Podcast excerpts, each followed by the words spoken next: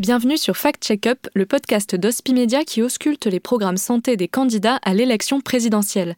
Dans cet épisode, les mesures phares d'Éric Zemmour, du parti Reconquête, passent au scanner. Dans son programme Immigration, Éric Zemmour propose de supprimer l'aide médicale d'État, un sujet qui n'est pas nouveau. En effet, Éric Zemmour, à l'instar de Marine Le Pen, propose de supprimer l'aide médicale d'État la fameuse AME, une ritournelle qui est régulièrement abordée au Parlement lors des débats, notamment sur le projet de loi de finances. Car ce dispositif est pointé comme participant au trou de la sécurité sociale, en attirant des personnes en situation irrégulière qui profitent de cette aide pour se voir délivrer des soins. Mais qu'en est-il réellement? Il faut rappeler que ce dispositif est attribué sous conditions strictes et doit être renouvelé tous les ans. Par ailleurs, comme le rappelle l'assurance maladie, depuis janvier 2021, certains soins et traitements non urgents, comme les prothèses du genou ou d'épaule, ou encore les rhinoplasties, sont pris en charge au bout d'un délai de 9 mois après l'admission à l'AME. Selon l'Institut Montaigne, plus de 360 000 patients en ont bénéficié en 2020 pour un montant de dépenses de 928 millions d'euros. En supprimant l'AME, l'économie est évaluée par l'Institut à 700 millions d'euros par an.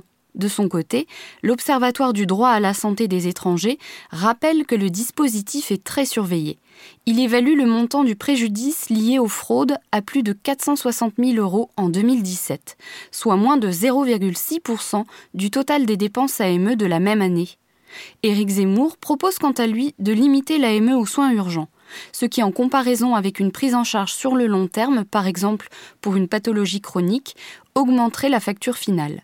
D'ailleurs, l'Observatoire rappelle que pour de nombreuses pathologies, les prises en charge plus tardives finissent par être plus coûteuses pour le système de santé. Et quelles sont les autres mesures concernant la santé figurant dans le programme? Le programme Ruralité du candidat de reconquête est celui comportant le volet santé le plus détaillé. Ce programme Ruralité entend, je cite, retrouver des services publics de proximité. Dans cette optique, il propose que l'État recrute 1000 médecins salariés, à la fois généralistes et spécialistes, pour soigner dans les centres de santé communaux et départementaux. Ce qui, pour les plus de 2200 centres de santé déjà comptabilisés en France, ferait moins d'un médecin par centre. Le coût de cette mesure serait selon lui de 54 millions d'euros, mais plus de l'ordre de 60 millions d'euros pour l'Institut Montaigne. Il précise que ce coût proviendrait des coûts salariaux des médecins recrutés, imputés alors au budget de l'État.